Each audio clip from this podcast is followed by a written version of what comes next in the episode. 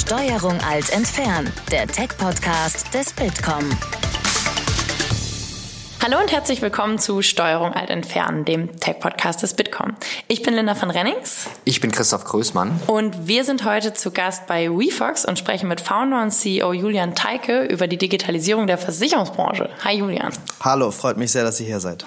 Julian, bevor du zu WeFox gekommen bist, bevor du das gegründet hast, hast du schon viele andere Sachen gemacht in deinem Leben. Erzähl uns gerne am Anfang ein bisschen, was hast du genau gemacht und wie bist du dazu gekommen, wo du jetzt bist? Also ich bin in Berlin geboren, ähm, vor ein bisschen mehr als 30 Jahren.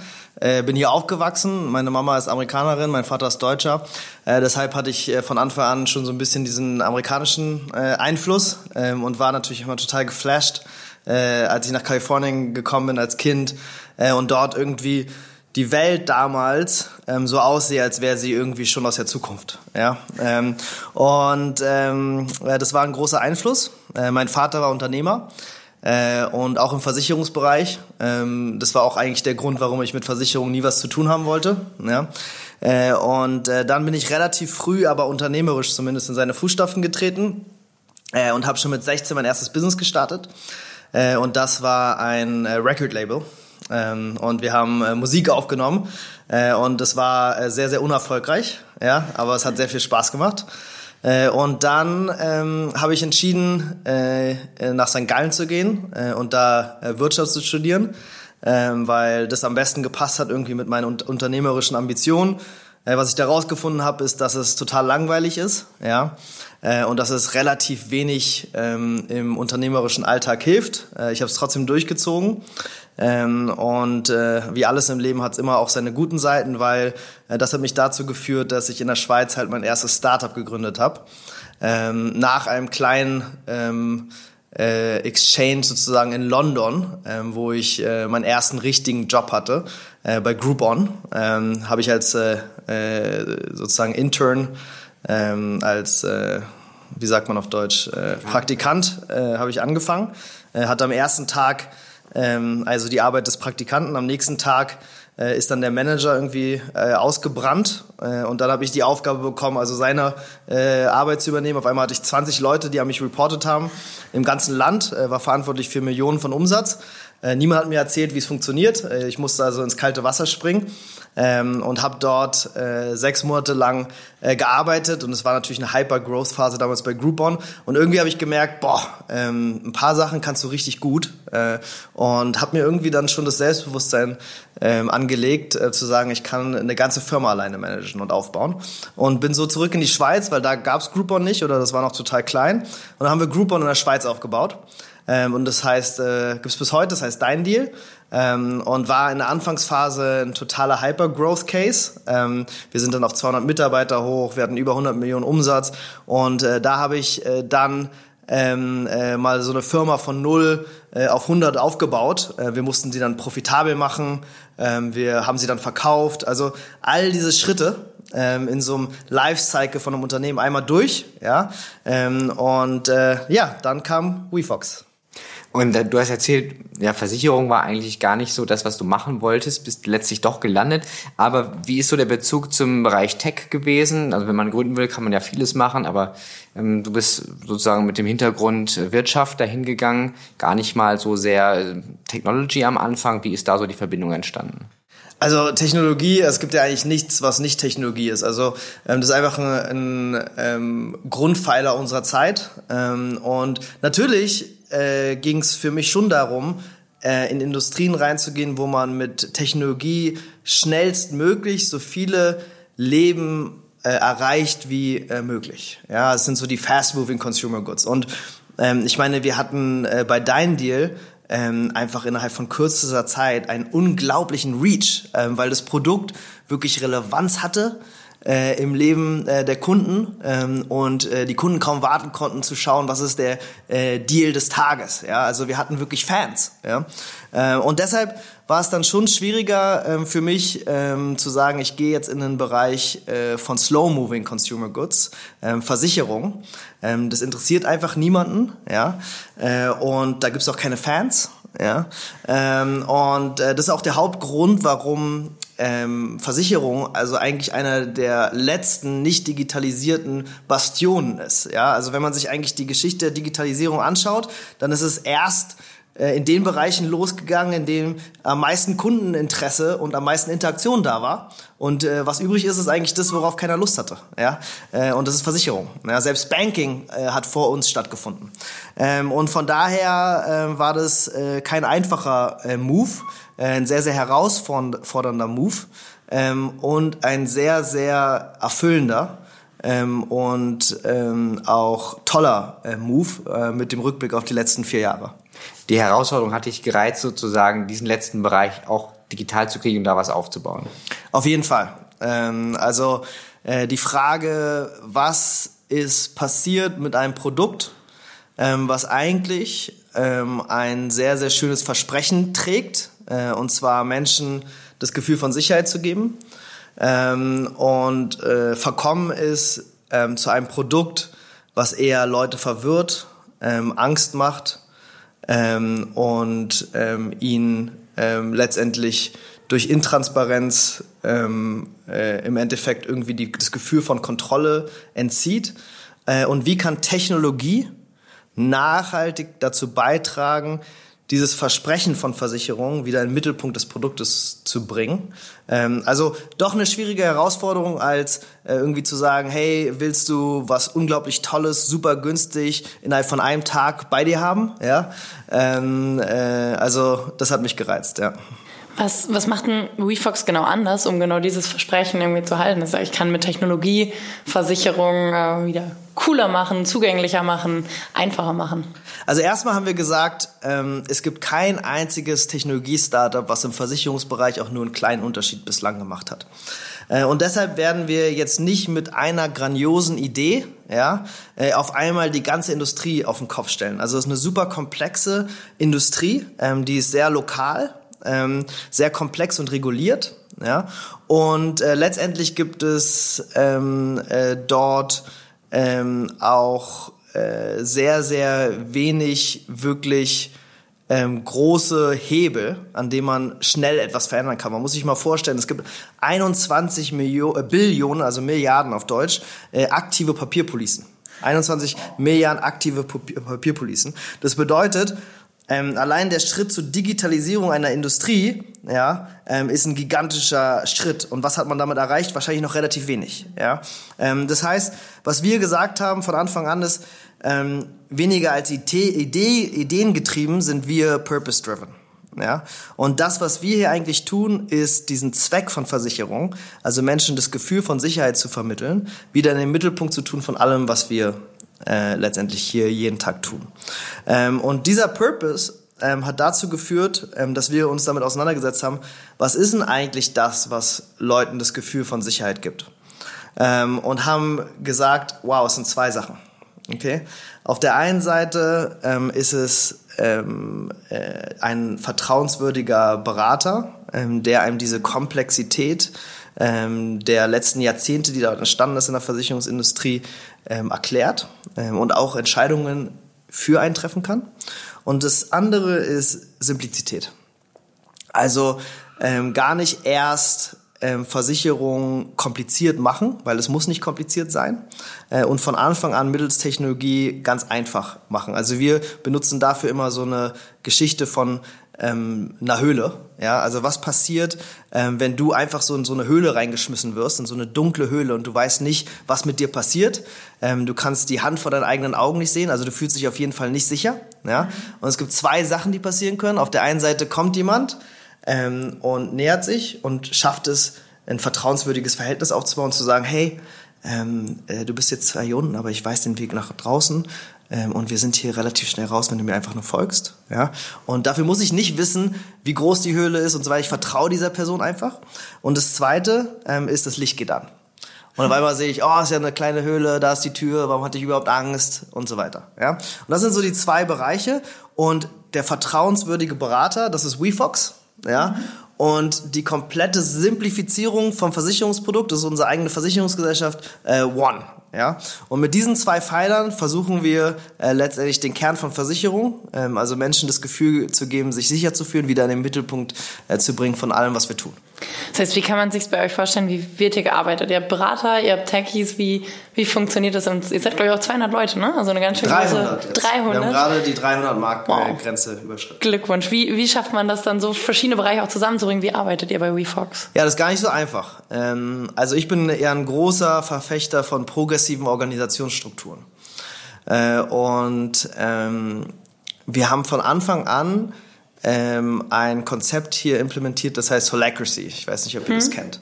Ähm, ist also eine dezentrale Organisationsstruktur, ähm, wo man letztendlich ähm, unterteilt zwischen ähm, der Rolle des Menschen ähm, äh, und seiner Rolle ähm, als Mitarbeiter.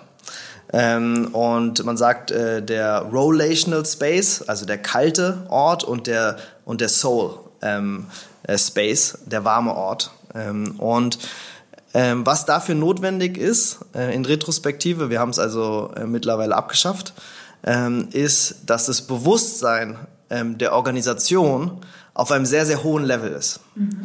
Und ähm, einer meiner Hypothesen, dass die Implementierung von einer progressiven Organisationsstruktur alle Mitarbeiter ebenfalls auf dieses Bewusstseinsniveau äh, bringt, egal woher sie kommen, aus dem Tech-Bereich, aus der Versicherungsindustrie, aus dem Customer Service, hat sich als total falsch äh, dargestellt. Ähm, und äh, wir äh, mussten ähm, eine recht traditionelle Organisationsstruktur wieder einführen. Ähm, und ähm, haben jetzt äh, bei WeFox ähm, natürlich noch eine relativ starke Ausprägung von der Versicherungsenergie. Ja, ähm, das heißt, wir brauchen dort Leute, ähm, die aus dem Vertrieb hauptsächlich kommen und dort viel ähm, Erfahrung gemacht haben im Vertrieb von Versicherungsprodukten. Das ist auch äh, eine bestimmte Welt, in der die Leute sozialisiert wurden ähm, und auch ein gewisses äh, Bewusstseinslevel. Ähm, bei One haben wir sehr viele ähm, Leute, die eher aus dem Backoffice von Versicherungen kommen, also Aktuare, die sind aber auch sozialisiert, ähm, eher in diesen, in diesen Konzernen. Ja? Äh, und dann haben, sind wir natürlich eine Tech-Company mit fast 100 äh, Techies. Ähm, und da ist eine völlig andere Energie. Ne? Und ähm, was wir nun versuchen, ist ähm, natürlich auf uns, uns auf die organisationale Entwicklung ähm, zu fokussieren ähm, und die organisationalen Strukturen immer weiterzuentwickeln. Und unser Ziel bleibt, ähm, sowas wie Holacracy hinzubekommen, weil wir daran glauben, dass das ähm, der richtige Weg ist, ähm, Menschen ähm, miteinander kollaborieren zu lassen. Ähm, aber wir wissen, dass wir dazu nicht bereit sind und wir haben uns jetzt fokussiert eher auf die individuelle Entwicklung und auf die ähm, Kreierung von einer tollen Kultur.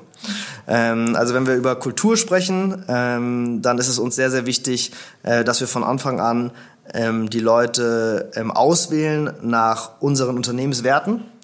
Ähm, und äh, dass die von Anfang an ähm, auch wissen, was von ihnen erwartet wird und äh, dass wir, egal aus welcher Energie sie herauskommen, äh, ob aus der Versicherungsenergie äh, oder der Tech-Energie, ähm, dass sie ähm, letztendlich eine gemeinsame Wertebasis haben. Das ist möglich ähm, und es funktioniert sehr gut. Aber das andere ist noch wichtiger und zwar, dass wir uns auf die persönliche Weiterentwicklung des Individuums fokussieren.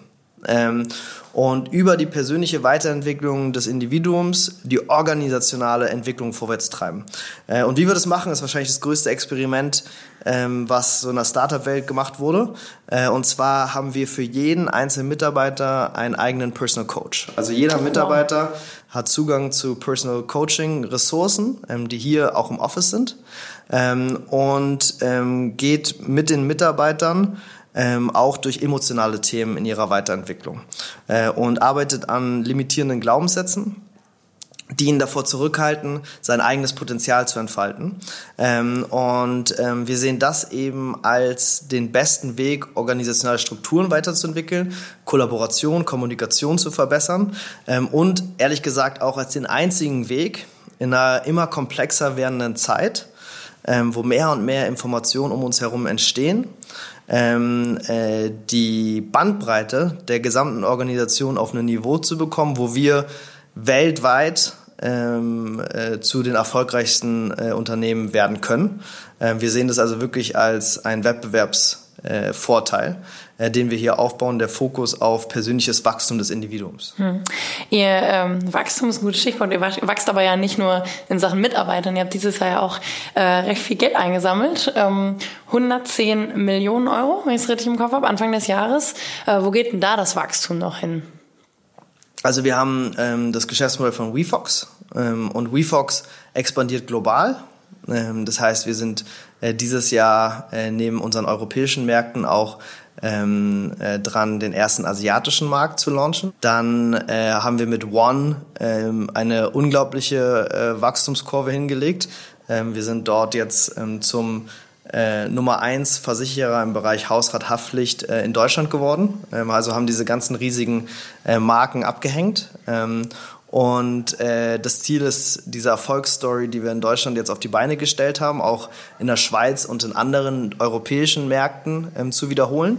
Ähm, und ähm, in weitere Versicherungskategorien zu expandieren. Ähm, und einer der großen äh, Themen äh, wird die Expansion ähm, äh, im nächsten Jahr auch in Leben und Krankenangebote mhm. gehen, äh, sodass wir unsere Vision von der Single Policy One ähm, daher kommt der Name, äh, wirklich realisieren können.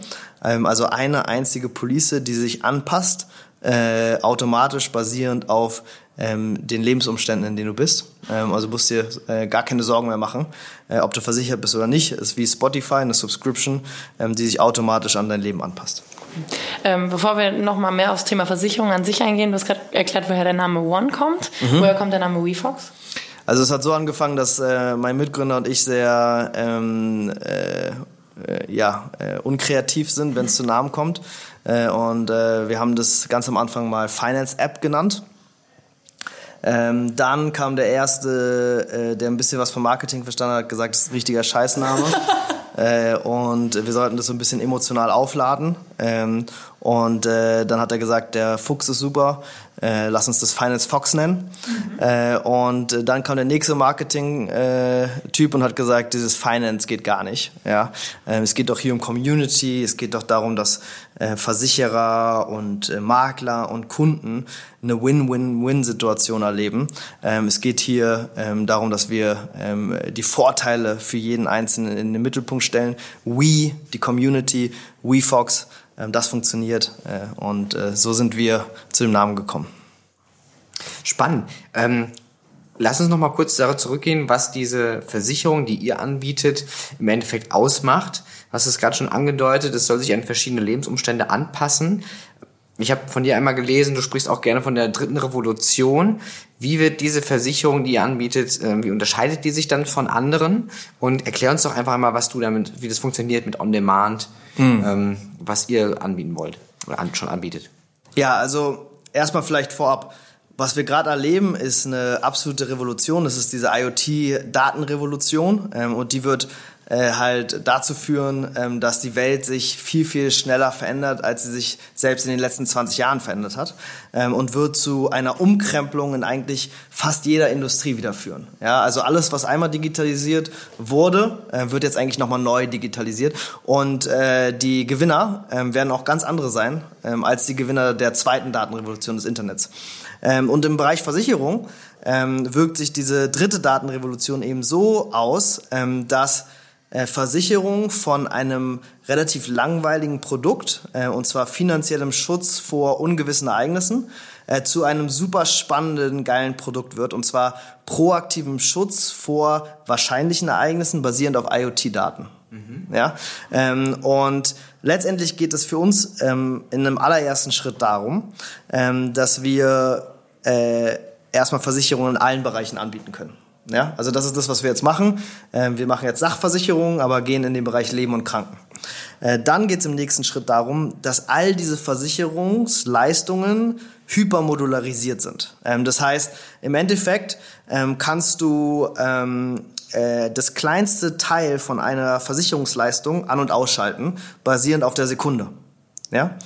Und das dritte ist, dass dieses An- und Ausschalten nicht von dir selbst gemacht wird, sondern über Daten, die über dich gesammelt werden. Ja? Und der nächste Schritt ist, dass der im Zentrum von Versicherungen gar nicht mehr das An- und Ausschalten von irgendwelchen Modulen steht, sondern wir über dieses Verständnis von Daten, bevor etwas passiert, ja, also bevor du einen Unfall hast oder bevor du irgendein Risiko eingehst, du Informationen bekommst ähm, über dieses Risiko und deshalb wählst, dieses Risiko gar nicht erst einzugehen. Ja? Und was passiert, wenn wir diese Vision geschaffen haben? ähm, dann wird Versicherung gar nicht mehr das Geschäftsmodell haben von dem, was wir heute sehen. Also es wird nicht mehr finanziert durch äh, Risikoerträge oder äh, Investmenterträge, sondern es ist eine Dienstleistung, ähm, die dazu, dafür sorgt, dass du sicherer bist. Ja? Und das ist das, was mich so krass motiviert, weil wir am Ende über Technologie und die Entwicklung den Purpose von unserer gesamten Organisation erreichen können. Äh, und nicht nur ähm, äh, das Gefühl von Sicherheit vermitteln können, sondern sogar Sicherheit ähm, erhöhen können. Ja, also wir können Menschen die Möglichkeit geben, sicherer zu sein, anstatt nur sicherer sich zu fühlen. Ja, äh, was ein gigantischer Unterschied ist. Also äh, letztendlich kriegst du in Zukunft Ratschläge ähm, äh, über Risiken, die um dich herum sind. Ja, äh, erhöhst somit äh, dein Bewusstsein über Risiken. Ja, gehst weniger Risiken ein und wenn wir uns mal überlegen, ähm, äh, es gibt unglaublich viele ähm, äh, Studien und wissenschaftliche Errungenschaften im Bereich von äh, erhöhter Lebensspanne. Ja? Ähm, viele sagen, äh, dass ähm, innerhalb der nächsten 15, 20 Jahre wir ja, ähm, äh, Wege finden, mindestens 15, 20 Jahre unsere Lebenszeit zu verlängern. Ähm, das sind vielleicht noch etwas kleinere ähm, Schritte, aber es kommen noch die ganz großen, äh, da bin ich überzeugt von. Ähm, aber in so einer Zeit, wo die Menschen lange leben, ja, muss man sich mal vorstellen, ähm, äh, ist die Möglichkeit, dass jemand, der eine lange Lebenszeit hat, äh, einen Unfall hat und dann stirbt, ja, äh, trotzdem da. Ähm, und der Unterschied ist, er hat einfach noch viel, viel mehr Jahre zu verlieren, als wir zu verlieren hätten, wenn wir jetzt einen Unfall hätten. Ja?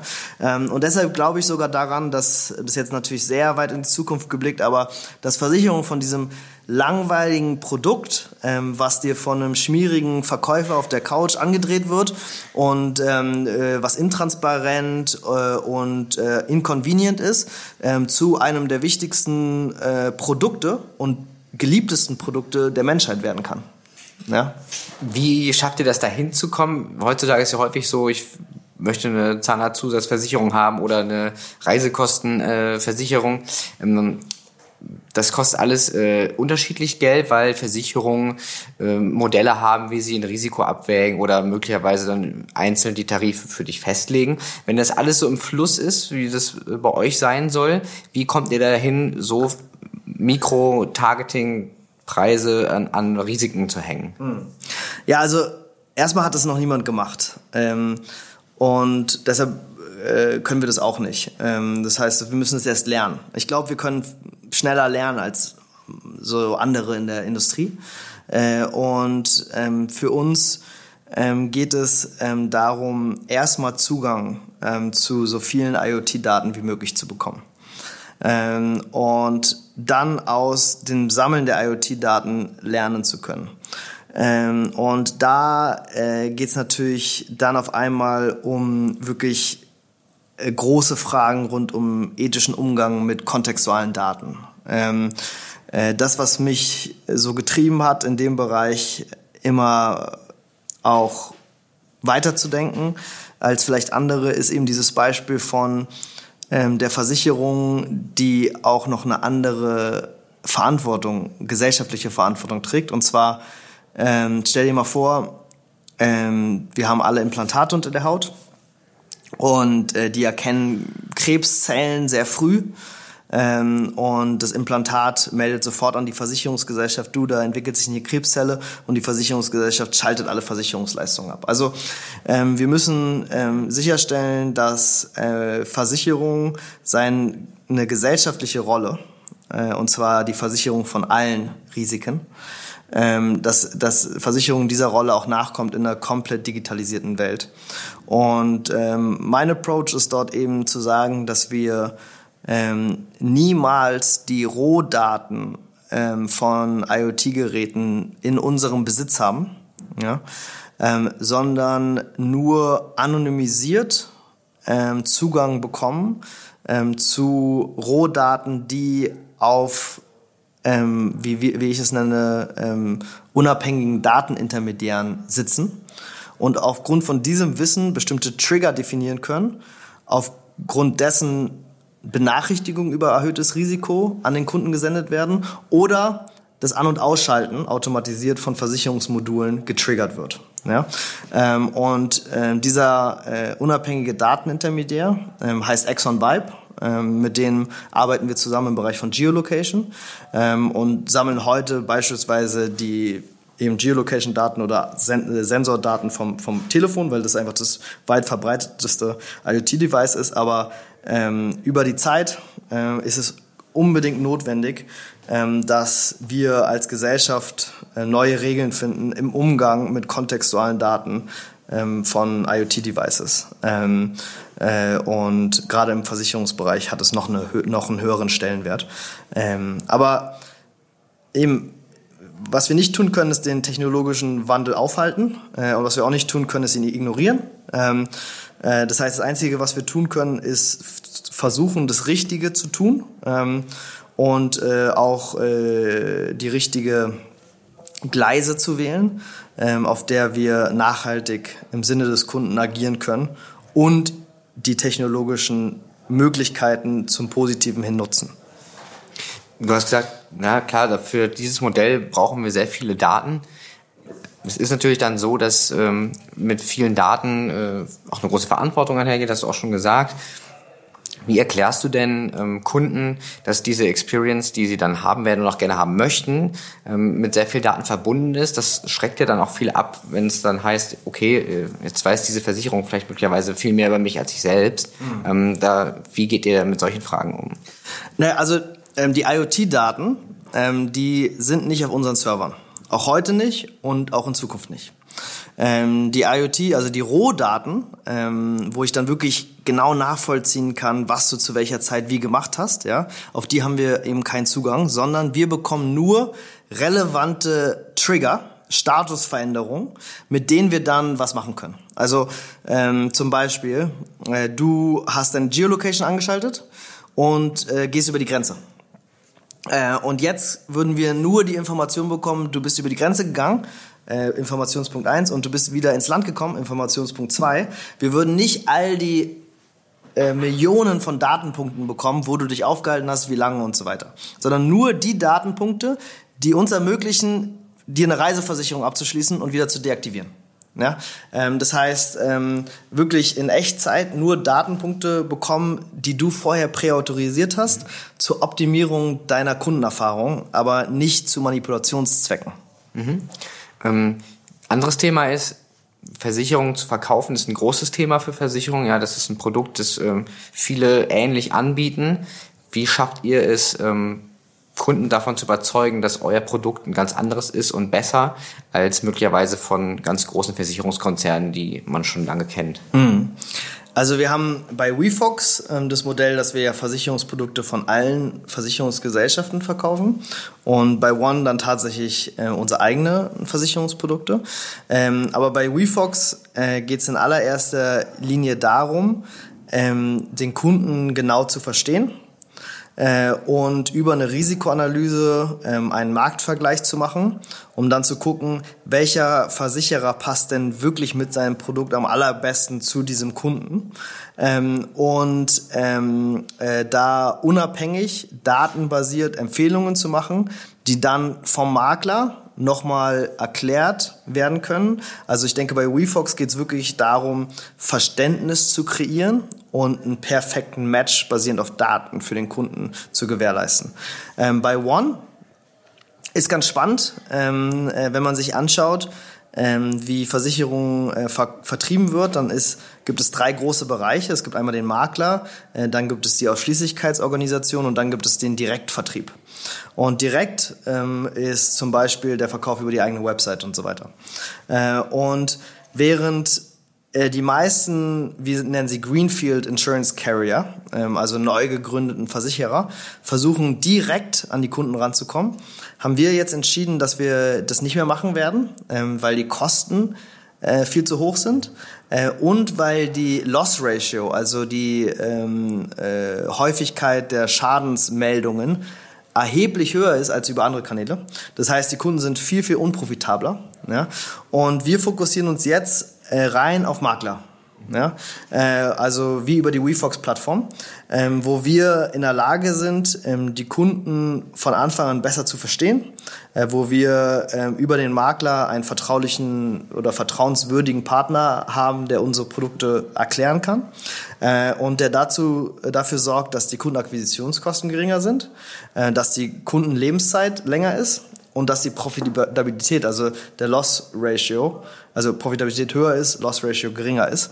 Ähm, also viel, viel interessanter ähm, als die Strategie, die derzeit ähm, äh, die meisten anderen Greenfield Carrier machen. Also wir haben es nicht geschafft, in, in Deutschland zumindest, ja, aber wir sehen jetzt auch in den anderen äh, Teilen der Welt kaum erfolgreiche Beispiele, ähm, wirklich direkt Vertrieb zum Erfolg zu bringen. Und jetzt musst du mir noch sagen, welche Versicherung braucht man denn eigentlich so? Also jeder mhm. hat ja andere Bedürfnisse, aber wenn du gefragt wirst, ja, was, was sollte man denn eigentlich so an Versicherungen haben? Was, was kommt dir sofort in den Kopf? Also ich habe ähm, am Anfang fast gar keine Versicherung gehabt, ja, obwohl mein Vater selber in der Branche ist, habe ich mich auch nie damit beschäftigt. Ähm, und er hat immer gesagt, ganz wichtig ist so deine Krankenversicherung. Also hatte ich immer eine Krankenversicherung, die gut war. Ähm, aber ansonsten habe ich mich eigentlich gar nicht damit beschäftigt. Ähm, und dann habe ich angefangen, mich ähm, ein bisschen damit zu beschäftigen, äh, weil ich dann natürlich in der Industrie tätig geworden bin und dann habe ich eigentlich alles abgeschlossen. Ich war so ein Testkunde und ich habe wirklich alles durch, durchgetestet und ich hatte dann auch Doppelversicherung, das darf eigentlich äh, gar keiner haben und auch keiner hören, ja. Aber ich hatte mehrere Versicherungen in jeder einzelnen Sparte, aber einfach nur um den Prozess zu testen, ähm, wie äh, funktioniert es in der Industrie. Äh, habe da teilweise sehr, sehr erschreckende Erkenntnisse gemacht. Ähm, aber letztendlich ähm, denke ich, ist ähm, das Thema von Sachversicherung äh, generell immer eine Frage von ähm, der Risikoeinstellung. Ja? Ähm, das heißt, wenn man sich ähm, letztendlich ähm, leisten kann, bestimmte Sachen in seinem Leben zu ersetzen, ja, dann sollte man keine Versicherung abschließen. Ne? Ähm, und das Thema Lebensversicherung ist halt, also Vorsorge ist, glaube ich, ein relevantes für alle. Äh, und äh, gerade in dem Bereich gab es für mich einfach ein paar Aha-Momente.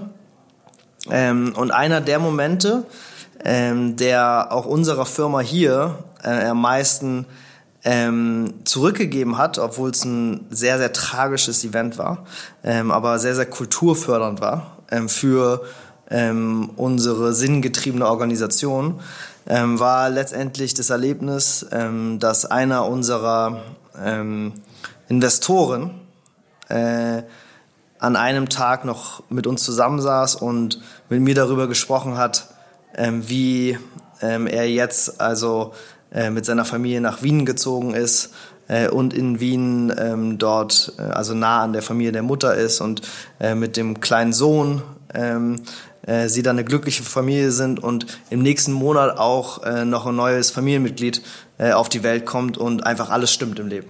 Ja? Äh, und am nächsten Tag sollten wir uns dann nochmal treffen äh, und ich konnte ihn nicht erreichen, äh, habe aber einfach nur über ähm, E-Mail äh, mit einer Nacht äh, eine Nachricht bekommen, eine lange Nachricht, ähm, einfach mit der Überschrift äh, traurige Mitteilung, ähm, in der er schreibt, dass, ähm, dass seine Frau äh, von äh, einer Tram äh, überfahren wurde äh, und sofort tot war ähm, und das kleine Kind äh, an der Hand gehalten hat äh, und das kleine Kind äh, schwer verletzt, aber überlebt hat. Ne? Äh, und dass das Ungeborene auch versucht wurde zu retten, aber leider erfolg, erfolglos. Ähm, und ich natürlich dann natürlich im großen Schock war und mir gleich dann die Frage stellte, weshalb würde der jetzt mir aus dem Krankenhaus noch nachdem dieses schreckliche Ereignis passiert ist, schreiben? Warum würde er mir ähm, jetzt schreiben? Ähm, eine lange E-Mail. Und am Ende ist rausgekommen, dass er gesagt hat, schau, ähm, vor ein paar Monaten noch ähm, habe ich mir nie über Versicherung und Vorsorge irgendwelche Gedanken gemacht. Ne? Und WeFox ist nach Österreich gekommen und ich habe einen Versicherungscheck gemacht zum ersten Mal in meinem Leben und ich habe mich in allen Bereichen abgesichert. Ich habe meine Familie und mich selbst in allen Bereichen abgesichert. Und er hatte in dem Moment schon ähm, äh, finanzielle Absicherung. Also er hat sofort einen Geldbetrag überwiesen bekommen. Ähm, psychologische Zusatzunterstützung für sein und das war alles ein paar Stunden nach dem Tod. Ähm, und er hat einfach diese lange E-Mail geschrieben nach diesem schrecklichen Moment, weil er einfach Danke sagen wollte für das, was wir tun. Äh, und, ähm, und das war so einer der Momente, wo wir gemerkt haben, und das passiert ja hier jeden Tag, ja, mit, mit mehreren Kunden. Ja. Ähm, das sind wirklich die sinnstiftenden Momente. Äh, also lange Antwort zu deiner äh, kurzen Frage. Ähm, aber ich glaube, diese Themen ähm, können halt jedem passieren. Ja. Und ähm, deshalb habe ich danach ähm, selber einfach gesagt, diese Vorsorgethemen, äh, möchte ich einfach geklärt haben, auch wenn es unangenehm ist, auch wenn ich mich damit eigentlich nicht auseinandersetzen möchte, was passiert, wenn ich sterbe mit meiner Frau ähm, und, und so weiter. Ja, ähm, aber die Zeit, die man äh, dort investiert, die ist auf jeden Fall äh, die richtig eingesetzte Zeit. Ähm, ganz trauriges Beispiel, genau, aber man zeigt auch, finde ich, man sieht, was Versicherungen letzten Endes, wie wichtig sie dann doch sein können, wo man immer denkt, das ist eigentlich an sich was Langweiliges. Äh, kein ganz einfacher Übergang jetzt nach, nach der Geschichte. Ähm, trotzdem würde ich gerne nochmal auf das Thema Gründen, deine Erfahrung als Gründer und das Gründungsteam eingehen, äh, was ja gerade auch mitgelungen ist, dieser Purpose und das, was ihr, was ihr mitnehmt und was ihr auch im Team, ähm, was ihr ins Team tragen wollt. Ähm, wie sieht für dich das ideale Team aus? Was ist ganz wichtig bei neuen Kollegen, die hier reinkommen und was sind so die Sachen, wo du sagst, das muss jemand mitbringen, der bei WeFox arbeiten will, damit wir gemeinsam die Versicherungsbranche umkrempeln können? Mhm. Ja, das sind eigentlich unsere Werte ähm, und wir haben fünf davon. Ähm, und äh, der erste äh, Wert ist äh, letztendlich äh, sauber miteinander zu kommunizieren. Ja? Ähm, und weil wir wissen, dass ähm, wenn man einfach sauber miteinander kommuniziert, ähm, dass man äh, dann eben nicht, äh, was wir das Opferdreieck nennen, hineinfällt. Also, ähm, dass man sich äh, unfair behandelt fühlt von einer dritten Person innerhalb der Organisation, ähm, sie als Täter tituliert äh, und äh, wenn man in diesem Opferdreieck drinsteckt, dann ist meistens auch noch ein Retter äh, eben da, der dann dem Opfer zur Seite springt ähm, und probiert, ihm zu helfen. Ähm, und wir wollen also dieses Opferdreieck, ähm, weil es einfach Energie verschwendet, äh, gar nicht erst entstehen lassen. Ähm, und deshalb ist der erste äh, Wert eben ähm, Communicate Clearly. Ähm, der zweite Wert, äh, den wir für uns ähm, identifiziert haben, ähm, ist äh, die Art und Weise, ähm, dann letztendlich ähm, gar nicht erst in ähm, diese Opferposition reinzukommen, ähm, indem man eben 100% Verantwortung übernimmt ähm, für sein eigenes Leben. Ja? Äh, und sagt, ähm, äh, ich lasse es nicht zu, mich selber zum Opfer äh, zu machen, äh, Täter zu werden oder Retter, ähm, sondern ich bin verantwortlich für mich, mein eigenes Leben, meine Leistungen und so weiter. Und äh, deshalb ist es äh, uns ganz wichtig, das Thema Be Authentic. Ähm, also wirklich authentisch dich äh, an den Arbeitsplatz zu bringen, mit allen deinen Stärken und allen deinen Schwächen, äh, einfach so wie du bist. Ähm, das Dritte, ähm, was uns äh, ganz wichtig ist, ähm, ist das Thema Making Things Possible. Ähm, also zu verstehen, äh, dass wenn man an sich selbst arbeitet, ja, ähm, dass man ähm, eigentlich ähm, fast ähm, alles möglich machen kann. Ja? Und dass für dieses ähm, möglich machen äh, dir ein paar Hebel zur Verfügung stehen. Das sind eigentlich nur fünf. Ähm, und ähm, das sind eigentlich die einzigen fünf Sachen, die du in deinem Leben beeinflussen kannst. Aber wenn du wirklich Verständnis über diese fünf Sachen hast und für diese fünf Sachen 100% Verantwortung übernimmst, dann schaffst du eigentlich alles. Äh, und das erste ist äh, deine Gedanken. Ähm, also zu verstehen, dass du dir eigentlich jedes Ziel auf der Welt setzen kannst. Ja. Ähm, das zweite ist deine Einstellung. Zu verstehen, dass du selber verantwortlich bist dafür, ob du an dieses Ziel glaubst oder ob du Zweifel hast. Und äh, wenn du daran glaubst, dann ist es möglich. Wenn du Zweifel hast, dann kannst du auch wieder in dich gehen und verstehen, woran liegen die Zweifel und da an dem Ablegen der Zweifel durch äh, ein höheres Selbstbewusstsein oder durch Erreichung von weiteren Kompetenzen äh, dran arbeitest. Aber du kannst immer selber überzeugt sein von den Zielen, die du setzt. Das dritte ähm, ist deine Vorstellung. Ähm, das heißt, wenn du überzeugt bist von einem Ziel, äh, kannst du letztendlich äh, dir ähm, die Situation, in der du das Ziel schon erreicht hast, genau vorstellen, die Augen zu machen und genau spüren, wie fühlt sich das an. Und du kannst dir aber auch jeden Meilenstein vorher schon überlegen. Also wie hat sich das vor drei Monate davor angefühlt, drei Monate davor und so weiter. Äh, und so bereitest du dich mental auf diese Reise, die vor dir steht, wirklich vor. Und dann hast du noch deine Worte, ähm, die du kontrollieren kannst. Äh, und du kannst ähm, Leuten erzählen, was du erreichen wirst und sie werden dir glauben, weil du das nicht nur fantasierst, sondern das wirklich auch schon emotional durchgelebt hast, ja. Und dann kannst du deine Taten äh, folgen lassen. Und so erreichst du eigentlich alles. Und das ist unser Making Things Possible äh, Value. Äh, und dann haben wir ähm, noch äh, einen Wert ähm, äh, im Bereich von ähm, Be Focused. Ähm, und zwar besagt der, dass der Wert, die Wertkreierung eigentlich nur im Hier und Jetzt stattfindet, also nicht in der Zukunft und nicht in der Vergangenheit.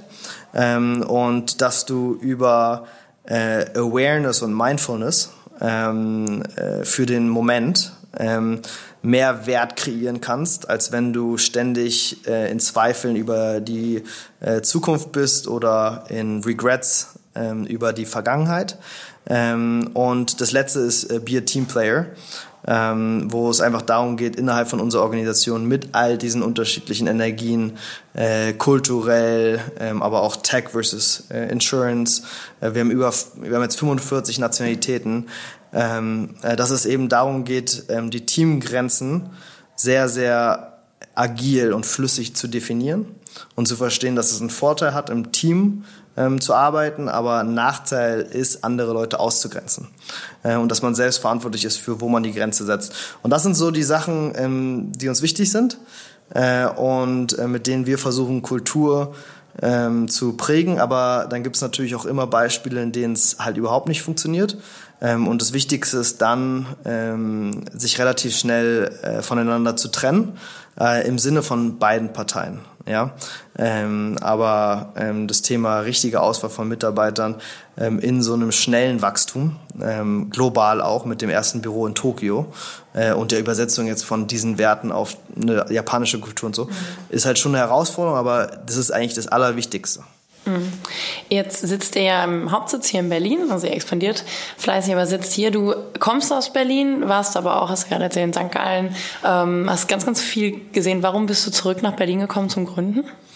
Ähm, also erstmal, weil ich äh, Heimweh hatte äh, und dann, weil ich ähm, in Zürich äh, halt saß und das Gefühl hatte, in Berlin passiert irgendwie so viel, ja. Und äh, ich bin ja eigentlich Berliner und jetzt sitze ich hier in Zürich und hier ist halt nicht so viel los, Startup-mäßig. Ähm, und äh, wollte unbedingt wieder zurück und es war auch genau die richtige Entscheidung. Äh, es war auch richtig, dass ich in Zürich war, ähm, weil ich da in so ein bisschen ruhigeren, äh, beschützterem Umfeld ähm, aufgewachsen bin als Unternehmer. Ähm, aber in Berlin ähm, äh, ist unglaublich viel passiert, passiert aber äh, auch noch unglaublich viel. Das ist für mich so das Zentrum der Innovation in Europa.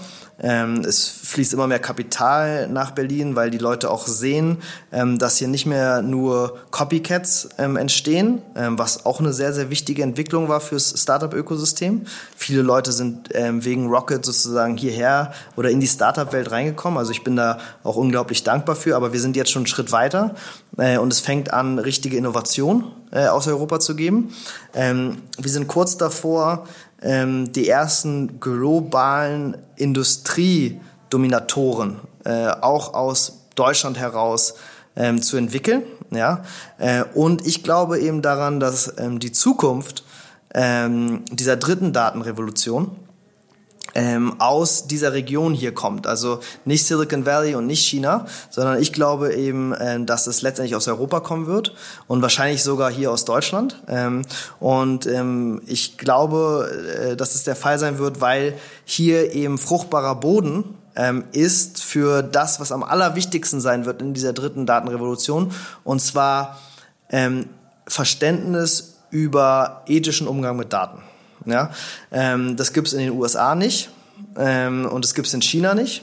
Ja, ähm, das gibt's hier in Europa, weil äh, Terrorregime im letzten 100 Jahren ähm, die Bedeutung vom verantwortlichen Umgang mit Daten ähm, uns hautnah äh, haben erleben lassen. Nicht mir persönlich, sondern meinen Eltern. Aber man sieht es an ganz vielen unterschiedlichen KPIs noch. Äh, also beispielsweise, wie viel wird hier mit Bar gezahlt, anstatt mit Karte. Äh, also äh, letztendlich ähm, äh, diese äh, Skepsis ähm, gegenüber dem Teilen von Daten ist nirgendwo auf der Welt so groß wie hier. Und ähm, das ist der richtige Nährboden für innovative Konzepte, ähm, die ähm, den ethischen Umgang mit Daten, also dem wichtigsten Erfolgsbestandteil ähm, der dritten Datenrevolution im Kern ihres Geschäftsmodells haben. Und deshalb denke ich, die neuen Facebooks und Googles und so weiter, die werden alle äh, aus Europa kommen. Ja? Ähm, und deshalb habe ich das Gefühl, ich bin zum richtigen Zeitpunkt am richtigen Ort. Ähm, ich möchte nicht in Silicon Valley sein und ich möchte auch nicht in Shenzhen sein, äh, sondern ich möchte in Berlin sein. Du hast äh, gerade ein spannendes Thema angesprochen. Ähm, das nächste Facebook kommt deiner Meinung nach aus Europa. Was man auf der anderen Seite viel hört, ist, da wir halt den Datenschutz hier sehr ernst nehmen und das ein sehr wichtiges Thema ist, ähm, ist es manchmal aber auch schwierig, größer zu wachsen, zu skalieren, Modelle zu haben, die einfach sehr datenintensiv und getrieben sind und dass das daher schwieriger hier sei als in China oder in den USA. Wie siehst du das? Wie kommst du dann zu deiner Meinung, dass das gar nicht so sei? Naja, also es gibt halt äh, die kurzfristige Sicht äh, und die mittelfristige Sicht und die langfristige Sicht. Ja, also kurzfristig ist es so. Ja, ähm, also letztendlich ähm, sind Facebook und Google äh, gewachsen in einer komplett unregulierten Zeit. Ähm, und sowas nochmal zu reproduzieren, ist nicht möglich. Ja, also ich vergleiche das immer mit, äh, die ersten Siedler äh, kommen nach Amerika und da ist halt überall Holz, überall Wald. Ja, und natürlich ist es nicht reguliert, äh, das Bäume fällen. Ja, äh, und die können halt so viele Bäume fällen, wie sie wollen, weil es niemanden kümmert. Äh, aber irgendwann sind da so viele Leute, ja, äh, dass äh, man darüber sprechen muss, jetzt Bäume fällen zu regulieren. Ja. Äh, an dem Zeitpunkt äh, sind wir.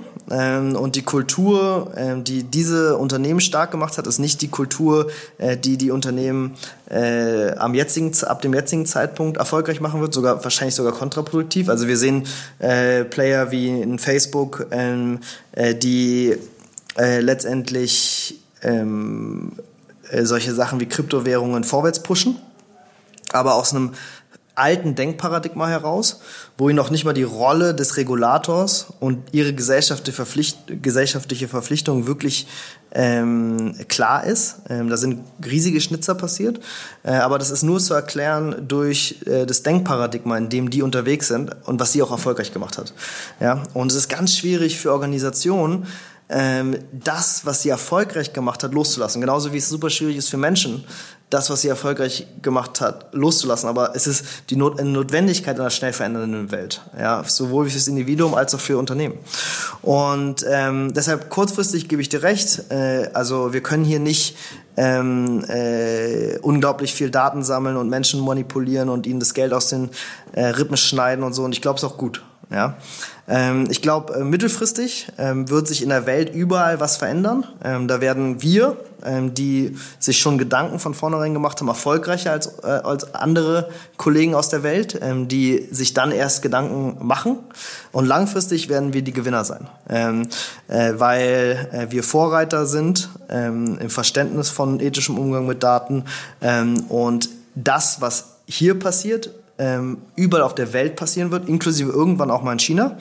Ähm, und ähm, letztendlich das Ganze gar nicht getrieben sein wird von Regulatoren oder Staaten, sondern getrieben sein wird von den Menschen. Äh, weil die Menschen haben auch ähm, äh, bei anderen Terrorregimen dafür gesorgt, ähm, dass sich Sachen verändern, ja, und ähm, die Menschen auf die Straße gehen werden, äh, wenn sie ihrem Nachbar äh, nicht mehr vertrauen können, dass private Gespräche, die sie führen, ähm, äh, direkt an die Stasi äh, weitergegeben werden. Ja? Ähm, und von daher ähm, glaube ich, dass wir hier was Tolles aufbauen, von dem die ganze Welt äh, in einer kompletten digitalisierten Welt auch mega profitieren wird. Was meinst du, wie weit ist Europa da schon auf dem Weg dahin? Was vom Zeitauflauf würdest du es sehen? Jetzt, klar, wir sprechen über die anderen Regionen viel. Ähm, Europa äh, ist da gar vielleicht noch ein bisschen hinterher. Aber was, wie viel Zeit wird zu dieser Entwicklung geben? Es ist halt sehr schwer zu forecasten, ähm, weil eben äh, die Geschwindigkeit schon also die Geschwindigkeit der Veränderung schon korreliert mit der Anzahl von Daten, die generiert werden und wir natürlich jetzt gerade sehen, wie exponentiell äh, der Anstieg der Daten wächst. Ähm, und ähm, letztendlich denke ich schon, dass in den nächsten fünf bis zehn Jahren sehr massive Veränderungen passieren werden, ähm, also gerade im Bewusstsein der Bevölkerung zu diesem Thema.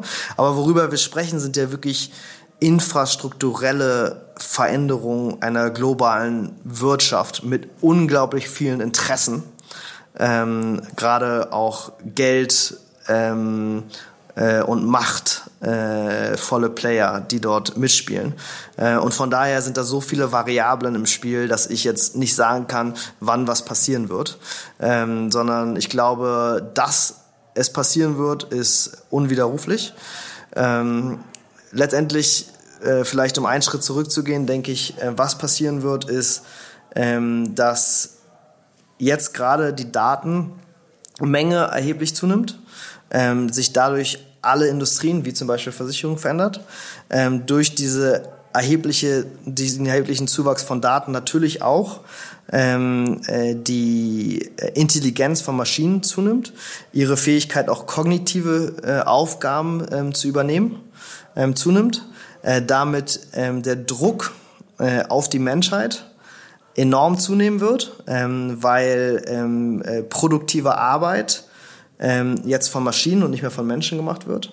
Ähm, die Gefahr besteht, dass die Menschheit in eine Art von Irrelevanz verfällt, äh, was viel gefährlicher ist als ähm, Ausbeutung äh, in den letzten Jahrhunderten.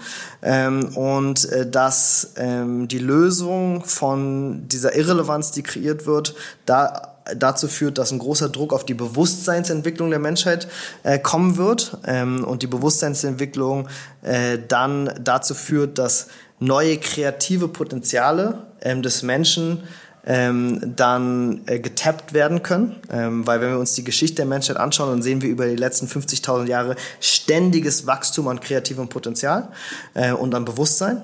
Ähm, und ich glaube, dass die Menschheit mit diesem zusätzlichen Bewusstsein, was durch die Krise äh, kreiert wird, durch den Druck der Krise kreiert wird, äh, letztendlich dann in eine Position kommt, in der sie den Planeten, äh, der derzeit ähm, äh, kurz vorm Abgrund steht, äh, retten kann äh, und so äh, wir eine nachhaltige äh, Zukunft der Menschheit haben ähm, mit einem nachhaltigen Umgang mit Technologie äh, und keiner Gefahr des Untergangs. Ja, also so sehe ich ungefähr die Abfolge äh, der Sachen. Aber ich könnte jetzt nicht ähm, einen Zeitraum dahinter packen. Das Einzige, was ich weiß, ist, äh, dass wir uns nicht so viel Zeit geben sollten, äh, weil sonst ist unser Planet nicht mehr da.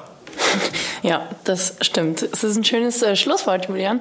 Wir befinden uns auf der Zielgerade. Wir haben zum Abschluss immer noch drei Fragen, die weniger mit dem Thema und mehr mit dir als Person zu tun haben. Äh, wenn du bereit bist, starte ich jetzt. Mhm. Erste Frage, welchem Twitter-Account sollte man unbedingt folgen? Welchem folgst du? Also bei Twitter folge ich wirklich nicht so vielen, ähm, außer äh, Mark Benioff, ähm, den ich ähm, echt toll finde. Äh, der ist einer meiner ersten Investoren, ähm, der CEO von Salesforce. Äh, und der bereitet sich äh, darauf vor, 2024 ähm, Donald Trump abzulösen. Äh, und ähm, ich finde das toll, äh, was der für Gedanken hat und wie er die Welt verbessern möchte. Kommt mit auf die Liste, wenn wir ihm noch nicht folgen. Frage zwei: Welches Buch liegt bei dir gerade auf dem Nachttisch? Oh wow, ich lese also sehr viel. Ähm, und äh, derzeit von Kahnemann Thinking Fast and Slow. Und ist zu empfehlen? Äh, sehr zu empfehlen. Ähm, sehr viele, sehr schöne Denkanstöße. Dritte und letzte Frage. Du bist viel unterwegs, du führst ein Unternehmen, hast schon diverse Startups aufgebaut. Was machst du, wenn du mal komplett abschalten willst? Ähm, also ich meditiere äh, jeden Tag äh, und das hilft mir, die Bandbreite zu erhöhen, um äh, besser mit ähm, all den Herausforderungen und unterschiedlichsten Themen, die so über den Tag reinkommen, äh, umgehen zu können.